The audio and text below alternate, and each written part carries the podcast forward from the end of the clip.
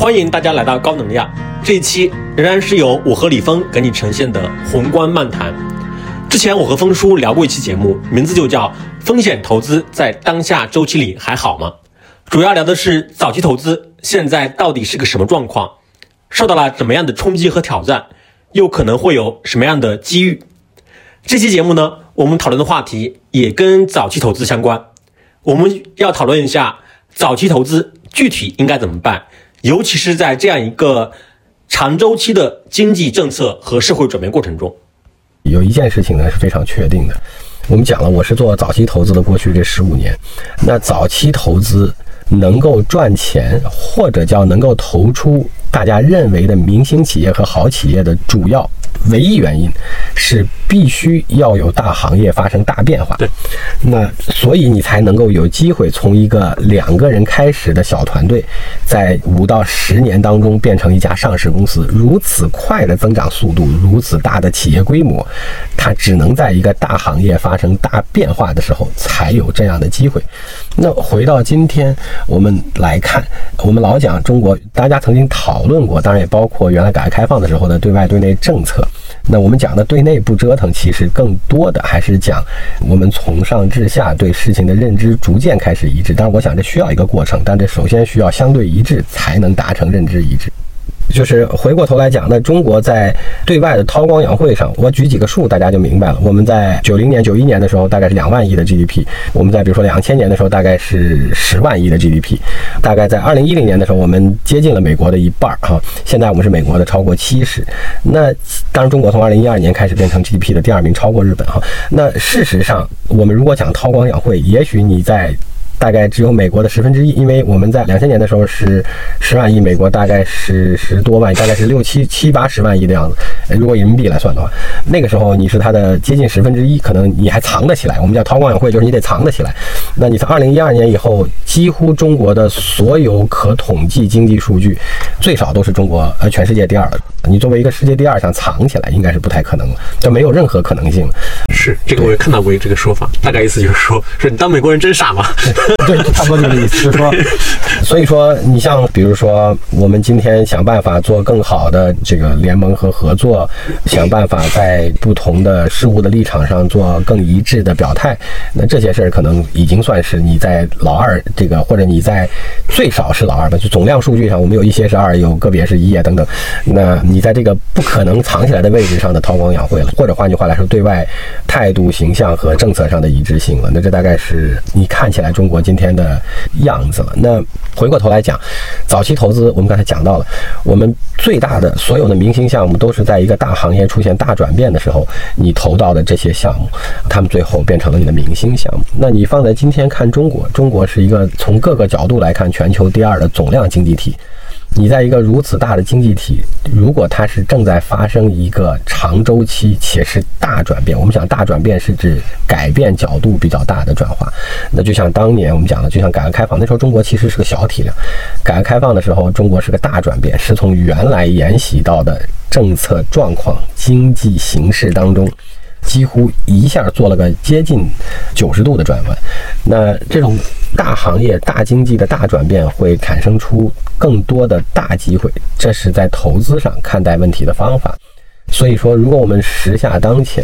确实是处在一个更长周期的，并且是大的变化的话，你可以确定的一件事情，会有非常多新的事物机会发生。当然，这个需要。我们讲的就需要比较理智和冷静的去看，因为机会在发生的时候，即便它是大行业的大改变，在早期的时候看起来仍然非常困难，做出正确的判断。我打一个比方，大家就非常确定和清楚了。如果你在当年所谓巴菲特投比亚迪刚开始说要造车的时候，就是在大概十四年前，零七零八嘛，对，零八年，对，你在十四年前巴菲特投比亚迪的时候，应该比亚迪造车和当时中国所谓叫自主做车汽车这件事，应该都被认为是非常傻的，就是都被认为 百分之一百是没有前途的。跟我们当时讲到的，就是假定你在特定时间点的早期选择做个乡镇企业家是一样的，或者你辞去了国企干部下海经商。是一样的。甚至直到资本市场，我们的一级市场很热的，比如说二零一五到二零一七这个周期里边，或者比较热的这个周期里边，大家对于该不该投当时的所谓造车新势力，仍然是充满争议的。那然后在这个非常冷的汽车市场里边，就是逐年下降的这个乘用车市场里边，从二零一七年开始，你说在二零一九年的时候，当时的我印象中，几乎所有的造车新势力都面临到几乎要倒闭的危险。那当时你说要去投他们，那可能是更有悖市场常识的一个决策，不管是合肥政府还是其他的财务投资人。那当然今天来看。大家更多的人意识到了这个是趋势。当这个渗透率达到或超过了百分之二十五以上、百分之三十以上的时候，大家都知道它是个好的趋势了。那当然，今天可能反而会确实开始发生淘汰了。但是之前，不管你在哪一次，十四年前、十年前、七八年前和三年前，任何一次选择的时候，都是极少数派或少数派。但是汽车是一个大行业，这个大行业发生了如此大的转变，在之前的若干长的时间段当中，都只有极其少数的人能做出相对正确的决定。虽然它最后今天看起来是个确定性非常正确的事情，而且是非常好的事情，因为。只有在这个行业里，目前为止，最多个同一个行业出现了若干个百亿美金以上的公司。当然，如果我们提到外资，在二零一八年中国批准特斯拉独资的时候，特斯拉已经岌岌可危了，然后还促成了特斯拉在之后二零一八年的中国工厂之后开始翻身，直到变成了去年的这个首富。那所以说，这毫无疑问是个大行业发生的巨大改变。但是，直到两年或甚至两年半以前，应该大家都不认为这是个正确的选择。如果你身处其中，或哪怕身处局外，是。但是我相信，今天很多人他之所以会发生一些判断上的疑虑，或者产生很大的焦虑，他其实还不同于说我们对某一个行业的判断，而是说可能他对超越行业上面的整个的所谓的范式，他会发生一个疑虑。比如说我们之前讲的所有的周期的变化，或者我们经过那些周期，包括我们经过那些挑战，到最后就是你会看到说它其实都在一个大的范式下面嘛。那个大的范式就是改革和开放嘛。就是从七八年就一直往前走，虽然中间经历了一次对这个范式的一个小的挑战，但是马上就确定说，OK，我们还是要继续往前走。但今天我相信很多，包括很多跟你交流的人，他的疑虑应该是这个问题。好，我们来狭义的看一看，广义的我没有能力讨论了哈。我们狭义的看一看，我们先讲几个有意思的跟我这个行业有关的问题哈。第一个问题是。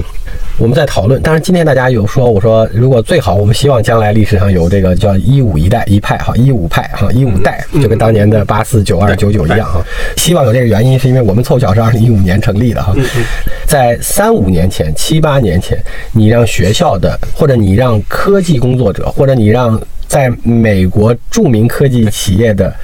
这些身居技术要职的人回国创业，或者让大学里功成名就的科研人员出来创业，是。相对离经叛道。当然，今天我们先举一个例子哈，或者我们举一个例子的几个方向。今天大家共识的，我们先把其他的中国经济的机会在这个趋势里放一边。我们先讲大家共识的，肯定是有科技，这是毫无疑问的。那科技的创业者的来源是我刚才讲到的，但是这些今天的成功创业者在七年、八年、十年以前的来源是刚才我讲的那些来源。你是功成名就的大学科技工作者，或者你是国外重要科技公司身居要职的科技人员，那在这个时候要让你放弃这两个局面下来创业，在今天可能好一些了，在七八年前、六七年前、十年前肯定是相对离经叛道的，就跟我们说九二年为什么你要放弃国企干部和政府领导下海经商一样啊，这是一件事儿。我猜这个事情会变得越来越不同一些啊。另外一件事情呢，是我们在讨论这个周期的确定性的数据变化的时候，我们可以看这样一个科技是其中一个部分啊。我们先讲了科技的人的来源，在今天看起来可以理解，当年肯定不是，但是今天肯定他们是受益者。另外一个问题是在二零一一年之前，中国的资本市场中的民营企业占比是百分之七不到，A 股是吧？A 股，嗯。今天，中国的民营企业在 A 股的所有上市公司当中，四千多家，占比三分之二，在这十年里边，是翻了十倍，占比翻了十倍。如果今天我们都共识，最少科技是其中一个巨大方向的。除了解决它的来源问题，就是老师、教授、科学家、国外的科技工作者创业下海创业，原来也被认为是刚才讲叫离经叛道也行，或者叫做明确的就确定的不明智选择也好。从资本市场来看，刨去这个统计之外，科创板从开创到现在，那差不多两百间公司里，有超过百分之八十是民营企业。就是如果我们认为科技，大家共识，如果认为科技是重要方向，是可能这个周期里有一定确定性的好方向，就像当年的民营企业或者乡镇企业一样。当然，其中肯定有很多优胜劣汰，就像我们讲乡镇企业的周期一样。但是在科技创业当中，以科创板这个最容易有财富效应的结果来看，绝大多数是民营企业。啊，这是第一句话。那当然，如果你以另外的创业企业来看，就是从十五年前开始的创业板，那十四年前，那创业板到今天为止，都有接近百分之九十的公司是民营企业。嗯，从第一天到现在。这是我们讲的说，从我们来看，这是个确定方向。这个人是从哪儿来的？就是刚才我们讲到的，是从原来看起来不明智、离经叛道、不应该做出这样选择的人群当中出来创业的。当然，他们除了具有科技的光环和能力之外，他们创业比较早的那些人，就像我们讲的最早的一派，他们今天也已经走上资本市场了。那走上资本市场的这些人，他们是以民营企业家的身份走向的资本市场。这是我们面对的市场情况，狭义的。以我的行业来看。当然，我们这个行业的狭义的另外一个问题还有钱的来源问题。好，今天大家讲美元基金和人民币基金的问题。美元基金今天有很大挑战，但我经常在别人跟我讲这个问题的时候，我问一个问题：我说美元基金对中国投资的这个挑战是来自于中国还是来自于美国？我的理解是它更多来自于美国，就是是美国的一些政策影响了美国的 LP。或者叫影响了美国的基金出资人对中国的投资兴趣和对中国经济调整政策的理解问题，当然也包括中美关系的问题，所以导致的结果是你的出资人的情绪和态度影响了基金管理人。如果我是一个基金管理，当然我想美元基金和来自于美国的基金是两件事儿。那如果美元基金只是个币种的代表，它最终调到更多的，就像我们讲，这是一个波动的过程。假定有更多欧洲和中东的钱，经过了刚才我们讲从看不清到看清，或者说经过香港恒生市场从九零年到九二年这个过程之后，它以美元的形式进入中国。那中国对于美元的政策投资上是开放，那么一直是今年你听见的非常多的例子都是在讲到如何有效引导、扩大、积极外商投资这一。句话，那你从政策上来看，从中国八五年开始有中外合资企业，到八八年有外商投资的所谓叫还不是政策，叫相关的法令或者叫相关的制度，到我们九五年开始有第一本外商投资准入目录，到我们二零一八年，同样是在过去几年发生的调整。外商投资准入目录，叫做打开了若干个垄断性行业，其中之一就包括刚才我们讲到特斯拉所涉及到的整车制造行业，允许外商独资或控股，当然也包括金融，也包括其他很多领域。那你从不管政策还是实施的结果，就是呃特斯拉或者今年的招商引资，或者你听点的新闻上来看。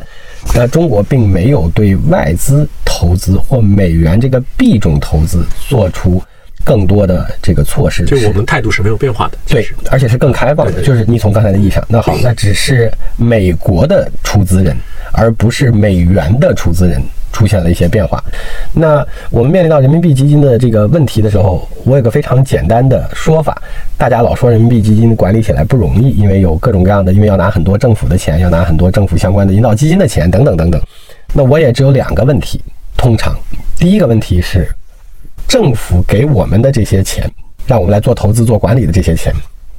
第一之前是原来政府自己就能管和分配的钱，是财政资金。财政资金，换句话来讲，他自己原来既是自己的钱，又自己说了算，又自己决策给谁，他有大得多的分配和权利在里面。他如果把这个钱给了我们，他只有一次是不是分配给我们的这个权利。我们投了谁，我们投了哪家，投了哪个阶段，投了多少，他都不能决定，也不能参与哈。所以在这个基础上，理论上他是把这个权利和能力给了我们。从另外一个角度，大家老说，哎呀，他们有很多其他诉求，比如说招商引资等等。那我说，你看今天的政府非常多，作为政府 LP 的人民币出资的钱，他放弃了非常多的经济回报，他换来了他要求你有招商引资，他让渡给了你的权利。那我说，我说我给你打个对应的比方，你想今天如果有一个美元基金给了你巨多的钱，我要求你没有回报，我要求你保持年化银行利率就可以，他会不会因此给你提别的要求？你可以确定他百分之百会。就是我要不然要求你必须对好。那如果说，那他所谓的 trade off 就是交换是今天我要求我只投赚钱的最赚钱的基金。那换句话来讲，我就放弃了我的其他要求，因为我要求你是最赚钱的。你如果不是最赚钱的，下一波我就不投你了。所以大家，你从这些都是我们把它作为等效条件好了。你道理上来讲，你不能认为说要求你最赚钱就是唯一正确的要求。要求你不需要那么赚钱，或者我不要求你最赚钱，但我要求你对当地经济有好处，就是一种不等效或者不等量的要求条件。作为出资人，这个说法也不够合理。那最后一个问题是这样的，我们讲了三端，就是第一个问题是假定我们从投资人的角度，从我这个行业来看，在这个周期里，其实在这个周期里非常重要的一件事是做了个选择，比如说在二零一五年。我们成立作为一五派成立基金、成立丰瑞的时候，呃，虽然我以前也不投这些叫芯片制造业科技，包括电池、新能源、生物医疗的关键技术、平台技术，我以前在 IDG 时候也不投这些。但二零一五年我们成立的时候，我们就投了这些。那投这些的原因，就是因为读到了当时政策的一些趋势性，或者经济的一些趋势性。换句话来讲，我们从那个时候就开始努力去投了。我们已经不算最早的，但我们算还好的。所以说那个时候我们投的非常多的企业，一五到一八年帮我们换来了今天很好的回报。当然，比我们更早的这些人，就是在十年以前，或者说在十八大以后，在我们的二零一三年、一二年这个时间点之后开始投和创业的这些人做的这些方向，大概在今天有了更大的红利。好，这是第一个十年。那当然，当大家都今天确认科技了很好，我们解释了第二个问题：这些人从哪儿来？是从当年看起来离经叛道、不明智的这些决策当中出来的。那当时确实是离经叛道吗？因为当时其实已经，比如像阿里巴巴、腾讯这样的公司，已经创造了巨大的财富效应。同意，就是这些大的科技公司，包括百度啊，当时应该是 BAT 是吧？BAT 最主流，他们已经在用特别大的力量，包括开出很高的薪水和期权，吸引这些人回来吧。是，这是作为他们自己的技术力量的增强。但当时我们讲的就是一些，不管是芯片，还是不管是生物医疗，还是这些所谓今天最热的科技方向。嗯，我不知道你是不是还记得，应该可能还有点印象。大概在一八年，美国制裁中国、制裁华为和中国的科创板推出之前，大家对于是不是应该教授、科学家和研究人员出来创业，是有非常多的不同声音的，有些讨论和争论。对，然后甚至当时对于这些人如何创业。如何的概念是他所在的单位是否鼓励、允许以何种形式，是否鼓励、允许，甚至惩罚他转让知识产权，都有过非常多的波动和争议。嗯，那是在二零一八年之前。但其实我们刚才讲了，就如果我们今天放在一个长周期的角度，假定我们也是一个持续三十年的大转变和长期转变这两件事儿，那在我们的第一个十年，现在是第一个十年里边。就像我们当时讲乡镇企业一样，其实有能力和有做了决策，坦率来讲，在一八一九年，是在一九年之前做了决策来做这些事情的人，更像是个八四派。嗯嗯嗯，因为那个时候大家都是不看好这件事儿的，虽然他的从政策制定者的方向已经推动了所谓叫科技这个方向本身的确定性，对于中国将来长周期或者叫经济的影响力。但是，我们刚才讲了，就是说其实。在这第一个十年里，甚至在科创板出来之前，这件事儿都是有足够大争议的。这是刚才我们讲的，说不一定在当时当期看来是一个看清楚了这个趋势的这个事情。就是当时大家也并不认为它就是一个确定性的、没有争议的一个大的趋势。对，好，今天大家有的 confusion，今天大家有的迷惑，我其实刚才已经举了一串数了。今天大家有的迷惑，多多少少，当然这里面有一些外部环境影响，不管是因为国际局势，还是因为疫情。就有一点像我们在大概从八八年到九二年之间这一段时间的跌宕起伏。如果说我们再明确一次，就我们进第二个十年之后再明确一次，在这个不管是明年还是今年底还是什么时间点上，那大概再往下出现的一个情况就很像我们的九二派了。就是再明确一次，这个大的范式它不会转移。对，好，然后但是你知道，又会有批新的人新的涌涌进来。对，好，毫无疑问。所以我们刚才讲了。钱从哪儿来？就刚才我们分析了美元和人民币的问题。人从哪儿来？就创业者从哪儿来，或者方向从哪儿来？当然，第三个问题是这些即将成为将来代表的某一派，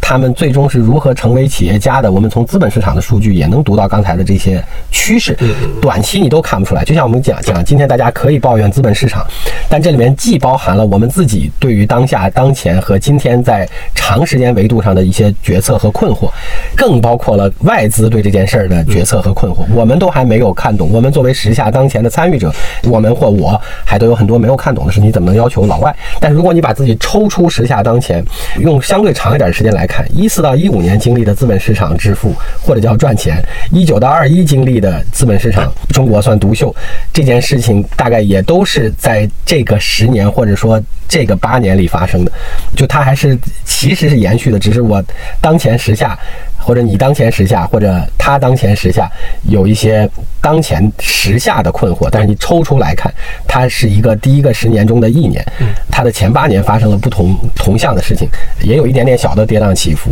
那也许这是一个三十年当中的十年，就跟我们讲改革开放的那个问题是一样的。你这种困惑就让我想起前几天段永平加仓腾讯时候说的话，虽然我也不太知道发生了什么，但是我还是买一点吧。嗯，这就涉及到另外一个问题，今天大家相对能共识的事情，是认为科技是一个方向了，都同意。好，这两天大家讨论非常多的关于消费和消费品是不是一个行业，是不是一个机会？我也看到了，对一起讨论。好，那我觉得这个讨论也很有意思。这个讨论就有一点点像。这个时候我们要稍微切换一点时间视角，就是假定我们回到还是同一个时间，第一个十年过完以后，那你在中国当时看创业哪些方向能做？或者我们当时回到一九九零年到九二年，比如说房地产能不能做？因为中国虽然是八八年做了这个关于住房制度改革的政策，但从来没有实施过。九零年碰见了巨大的困难之后，内外交困，刚才我们解释了，加速连解体，所以我们开始实施住房制度商品化改革试点。嗯。从海南开始，所以出现了海南的炒地皮、炒楼花。然后，于是我们在一九九二年出了一个跟今天很像的，就是关于抑制房地产过度投资和泡沫化的这个决定，然后也包括控制金融机构和当时的海南房地产之间的关联性。当时的那个第一个小泡沫房地产一下就破掉了，而且破得很惨。当时侥幸活下来，并且没有触犯法律的一波人，是我们讲的九二派。就不管你讲当时的徐家印、王石、潘石屹、冯仑等等这些人，这是九二派里剩下的。但有些九二派里碰到那个泡沫破掉了啊。那回过头来再讲这件事儿，经过了一个调整，我们只拿房地产举例子，经过一个调整反复之后，当然我们九九年叫就我们刚才讲有个九九派的原因，就是因为九九年中国也是内忧外困，当然那个外困是另外的原因，是亚洲金融危机，不是国际政治局面。当时还有撞击。哦，对，好，那个就主要，但主要的困难是经济事件，加上国企改制的下岗之幕，加上农民返乡潮，因为外贸受阻，所以当时就九九年全面取消福利分房，就那时候还挺恐怖的。然后南内门大使馆也是那时候，对对对对，也是搞得剑拔弩张。剑拔弩张，对。好，那主要是因为过两年有了九幺幺，你说九幺幺拯救了中美关系是吗？九幺幺主要是引起了就俄罗斯后面的一串问题，对，但九幺幺确实拯救了中美关系。对，因为他的目标重新回对，好，当然反恐是美国的一个说法了。但 anyway，就是说，呃，但是九九年那个时间点上，关于全面取消福利分房之后，房地产它回了黄金的十几年哈。那我举这件事儿，并不是拿消费跟房地产举例子，就说，因为今天时下当前，我回到我今年，我觉得我应该有能力做出的正确宏观判断，但是我犯了小错误的几件事情上。第一个问题是。在去年分析了中国的经济增长轨迹，就是因为去年我们是八点一，非常好，经济增长方式和来源之后，那在今年，我觉得，我当然不觉得中国会再放房地产了，因为中国最后一次放房地产是中国非常难的二零一五到一六年，所以二零一六年我们是最后一次放了房地产，就是取消限购的问题，在二零二二零一六年年初，然后。二零一六年十月份重新开始限购，以后就再也没有取消，不管多难哈。那今天仍然很难。我当时没有觉得中国会取消房地产限购的问题，或者中国会放房地产，但是我觉得当时应该我们会多拉一点消费，因为消费是去年增长的主要贡献力量。好，这个我当时说为什么出现了一点小的挑战哈？我在年初的时候，我那时候还仍然想中国会拉弹性消费，因为这个会更容易贡献我们的增长。好，那事实上到后来出现了相对较难防范的疫情，就是以制定政策时候的德尔塔对制定政策发布目标之后出现的奥密克戎来看，当时出现了较大的疫情干扰，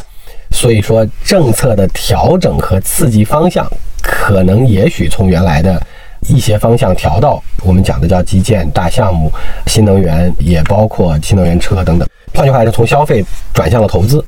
这是一件事情。我觉得我可以，但是我没有能够去准确的捕捉到这个变化。这个变化是有很多外部和内部，外部是战争和疫情的问题，呃，内部是要怎么重新稳住基本盘。如果换不同的计划的话。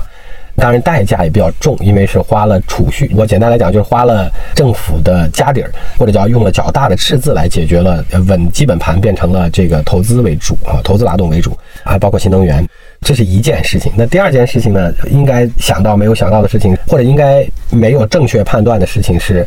本来我觉得汽车是一个足够大的体量，我们其实之前讨论过这个问题，哈。它是个单独大概几万亿乘上产业链价值大概有个十万亿这个规模的产业，但是我本来觉得这个产业单独是不足以拉动消费的，就是它还没有大到可以影响 GDP 整个和这个消费的整个大盘。那但是后来因为发现这里边汽车这件事儿它复合了好几个要素，第一个问题是复合了能源要素或者叫能源结构和能源安全要素，就是新能源车；第二个复合了中国的技术问题。就是技术的弯道超车和领先性的问题。第三件事，它还复合了一一部分不受疫情影响的消费盘。但是汽车本来是一个很难拉的东西，因为它是个可选消费品，就是它相对更难刺激和拉。但中国在这儿应该有正确判断，而没有能够想到的这个问题，是因为当时我觉得还是要拉更大的盘，嗯，来解决增长问题。但是其实后来出现了很多内外部环境变化之后。把基本盘稳住是更重要的，然后凑巧车集合了若干个因素，就是相对够大，相对还可以规模，然后同时集合了能源要素、科技要素，还凑巧集合了可以不受疫情影响的消费要素，并且能刺激。什么叫能刺激？其实我们往前去追溯，中国在上一次达到汽车乘用车消费的历史高点的二零一七年，就是大概卖了接近两千五百万台的这个二零一七年。就是受益于一五一六年经济巨大的挑战压力内外部，所以我们在一五年跟今年一样，用了减免购置税的方法来拉动汽车消费，使得中国本来已经不太增长的汽车消费，在一六一七年分别爬了两个坡，最后来到了历史上二零一七年的高点两千五百万台。好，那所以说是有过先例的，所以这次刚才我们讲了，你忽略了。对我忽略了，它其实可能在今年的内外局势变化下，在中盘的时候，就是在年终的时候调了我们的，也许调整了我们怎么能够企稳经济的对象。就是换句话来讲，用投资，因为这个更可控，并且提量也可控。那用投资的形式，不管是专项债还是其他的拨款形式，来解决一部分投资拉动的问题。然后在消费这个受困于疫情和其他因素，所以最后选择了车这个节点，而且下了重注，就是不光是政策，还有购置税，就是不光是钱的问题，还有政策的问题，来下了重注来拉车。因为车凑巧符合了以上多个因素，那这个是我觉得我应该能想到，但我当时没有想到会下这么大的力量来拉车。但是车这。这件事情其实刚才我讲了，一五到一七年这个经济周期其实已经证明过一次，所以今年前九个月我们居然能通过这个下了比较大的力气，把这个车拉回了同比的正增长，就是比二零二一年的正增长还是挺厉害的。然后还有一个我意识到的问题是，因为有非常多的内外困扰，所以也许本来可以或能够刺激消费的方式，除了车以外的。受困于疫情的原因，受困于其他原因，但是也部分意义上来讲，是要为变化多端的国内外局势留下足够的政策空间。就是我们刺激消费这件事情，或者拉动消费这件事情，有可能是我们。比较重要也比较少的，也比较靠后的一张牌了。那它既要考虑整个局势和国内的、国外的变化，也要考虑疫情的变化，当然也要考虑为这个明年的新。经济政策留下一点空间，使得到时候还有好牌可打。好，那所有的这些要素都是应该想到，就是我讲大概可能都是今年的宏观变化当中的一部分。回过头来讲，我们再拿车来举例子来讲我们的消费问题哈。今天大家觉得科技是确定性高的，刚才我们解释了。那如果我们就看待简单的一些逻辑来看，我们还可以对照历史来看。当然，我说的历史的概念就是当时在特定周期发生的。包括在南巡讲话之前，第二次南巡讲话之前之后的一样，这里面有这样几个问题。很有意思。我们先考虑内外局势问题。第一个问题是对内，比如说中国今年，其实我觉得这个决策更难，就是你用自己的家底儿来托底了经济基本盘。就是你用过往的这些积累来托底了基本，因为我们今年的广义财政赤字，呃，其实已经超了，呃，前九个月已经超了。现在我们大概广义财政赤字在我们的能统计到的范畴里，大概已经到七万亿了啊，超过了二零二零年。所以说理论上那是个难的决定。简单来讲，我打个比方，大家就明白了，就是我要如果能通过印钱解决问题，和我通过我自己的储蓄或者自己的这个家底儿解决问题，那大家认为肯定更容易的是通过印钱来解决问题。但事实上，我做的决定是通过了一部分家底儿来解决问题。或者叫储蓄来解决问题，那就所以说用的财政投入，不管是中央还是地方，就不管是留地退税还是其他的税费减免，还是其他的大项目投入和基建这些事儿，就广义财政。Anyway，但我觉得就是说做一个花储蓄的决定，花自己家里的事儿是更难的啊，肯定，这是第一句话。但是这个肯定也是不能一直这样，因为要不然的话，你就会出现别的挑战，对不对？你就说白了，就是你挣的钱花和你储蓄的钱花，那还是不一样的。所以这个在明年应该会更不容易一些，就是持续下去。因为任何一个政府财政的四本账当中，以地方财政当当中主导的这个所谓叫政府一般性基金收入，当然其中的主要部分是房地产相关的，就是卖地相关的，这个我们也众所周知受到影响。所以不管从中央，当然今年中央花钱比较多，就是中央的财政赤字压力比较大一点。那就说不管是从中央还是地方，我们讲就是这样的这个经济刺激方式，今年做的啊力度很大，那明年就应该更不容易一些。好，那所以说明年就不太容易再用这个方法了，这是第一个问题。从国内来看，第二个问题是我们回过头来到车这儿了。好。你发现车这件事在前九个月，我们之前解释用三百亿的税费减免，加上一大堆的政策，包括多放一些牌照号码在限号城市，新能源的牌照号码，来解决了一千多亿的正增长。换句话来讲，它的杠杆率是一比四嗯以上。那通常我们做基建的时候的那个杠杆率只有一比一点五。就是中央投下去或者财政投下去一块钱，大概能拉到配套的最多一块五毛钱。那所以说那个杠杆率是不高的。对，所以理论上我要刺激消费，从车这件事上来看，我可以用更高效的方法来刺激，或者我叫效率更高。好，那这是第二个好处，就是在我不再大规模花这个积累的时候，用骑车拉消费更好。当然这里面也包括了促进消费，其实是叫弹性空间最大的。嗯，就是换句话来说，受影响最大的领域一旦开始刺激之后，反而弹性是最大的。就向上空间是大的。最后一件事，我也觉得考虑国外、国内非常重要，是因为最少短期来看，就是不管是欧洲的一季度、美国的一季度，甚至美国延续到了二三季度，短期的消费刺激其实是可以拉起来的，不管是调整疫情还是其他方法。那然后拉起来以后，效果也是显著的，而且也都是弹性的，就是包括我们讲的这些旅游啊、这些服务业啊等等等等。那这在疫情期间和在中国，在过去两年，这个尤其是受到影响大一点的，就修复能力更。好一点的哈。最后一件事来了，最后一件事是从结果上来看，就像我们这一次的新的这个政策指向当中，有非常多的关于这个内循环的问题。嗯，内循环既体现了以我为主，又体现了刚才我们讲，我们从任何一个角度上总量数据评价。二零一二年以后，中国应该都是第二名，最少。好，那事实上，在消费总量市场上，不是人均总量市场上，我们其实已经排到了。接近第一或并列第一的水平上，对。如果用购买力评价排，我们会好；如果用今年的美元汇率排，也许我们会真更差一些哈。但不管怎么样，我们已经是并列第一了。那刚才我们讲到了，如果中国的消费能重启，除了是内循环本身，也解决我们讲叫自己拉动自己，同时，因为我们是已经并列世界第一的水平，如果美国消费市场出现衰退。我们的消费市场可以被刺激，这个时候我们对全世界其他经济体的吸引力会增加，因为它要来赚到或者要来参与中国消费增长的，尤其是已经并列世界第一的这个总量市场的增长过程。好，这句话我再打一个比方，大家就理解了。我们还拿车来打比方，今年你看我们下大力气，也其实是政策为主，财政的补贴就是这个减免购置税为辅，拉动了汽车的增长。那汽车增长带来了哪几件事情？第一个带来了整个产业链的繁荣，这是大家今年在资本市场上能感觉到，或者在投资市场上。第二个问题是显著的提高了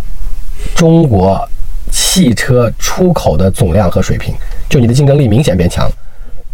好，这是中国本身对外的影响。其次，我们在最近这几个月看见了非常多的新闻，宝马大规模的加大了在中国的投资，然后。大众大规模的加大了在中国的投资，还有一些我们叫 Tier One，就是整车厂的一级供应商，国外的大规模的加大了在中国的投资啊。那这句话我也翻译一下，就是他意识到中国这个本来已经是总量第一的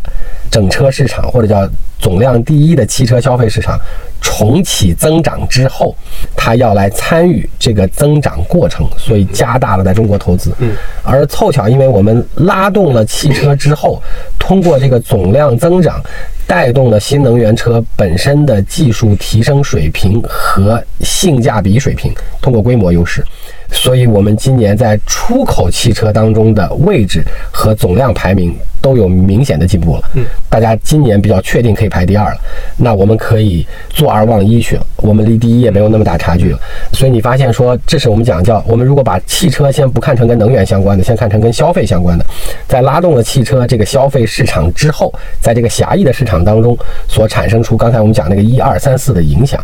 那。回过头来讲，刚才我们讲了，就是从政策空间上来看，就是从你可使用的政策方式和政策空间，和假定我们讲在经济政策上要做出更大力度的刺激和让经济增长来看，今天虽然大家不看好消费，但其实消费从政治角度、从对国内角度和从对国外角度。和从中国的世界影响力角度，都会成为非常重要的一张牌。那原因还包括说，我们在大力发展制造业或实体的时候。在这个基础上，我们也得解决假定全球经济有一定挑战的时候，到底生产出来的这个能力卖给谁？你只有两种方法，一种是国外假定明年全球经济不太增长，我们讲是个存量蛋糕，你就只能抢别人蛋糕。但是抢别人蛋糕的时候就抢份额，但抢份额的时候肯定会面临到更今天已经比较复杂的国际环境，或者叫国际国家之间关系更复杂的局面。对，那所以说除了抢份额之外，你肯定还要想办法造蛋糕。因为你这个时候蛋糕不涨的时候，如果你能造蛋糕，那理论上你的国际环境和关系都会变得不同很多。那所以说，如果我们拉消费，既解决造出来谁用自己的问题，又解决中国自己能创新的问题，又解决用市场能够换来更好的，不管是技术还是整个的国际影响力和关系，还是自己的增长的所有的这些问题。加上它本身就能促进经济增长，因为我们讲了，去年的八点一当中有三分之二是消费贡献的。好，那所以说我们把所有的这些问题讲完，除了刚才我们在解释一个长周期的经济政策社会转变过程当中这个问题，并且以我们狭义的投资行业解释了资本市场、科创板、创业板、科技创业人才和投资基金。以及钱的来源这些事儿之外，我们再解决的一个问题是，我们把大家确定性今天认为确定性高的科技放在一边，把今天大家认为确定性没那么高的消费放在这儿来看，它不管在政策、经济、国内、国外、制造和内循环本身所产生的这么多的这个叫影响力或者是作用，那所以说你从这个意义上来看。我猜可能最容易被大家今天忽略或不看好，也许在我们明年的经济政策推出的时候，可能会更被重视的，也许是这个方向。嗯，或者说通过内循环来拉动刚才我们讲的所有这些问题。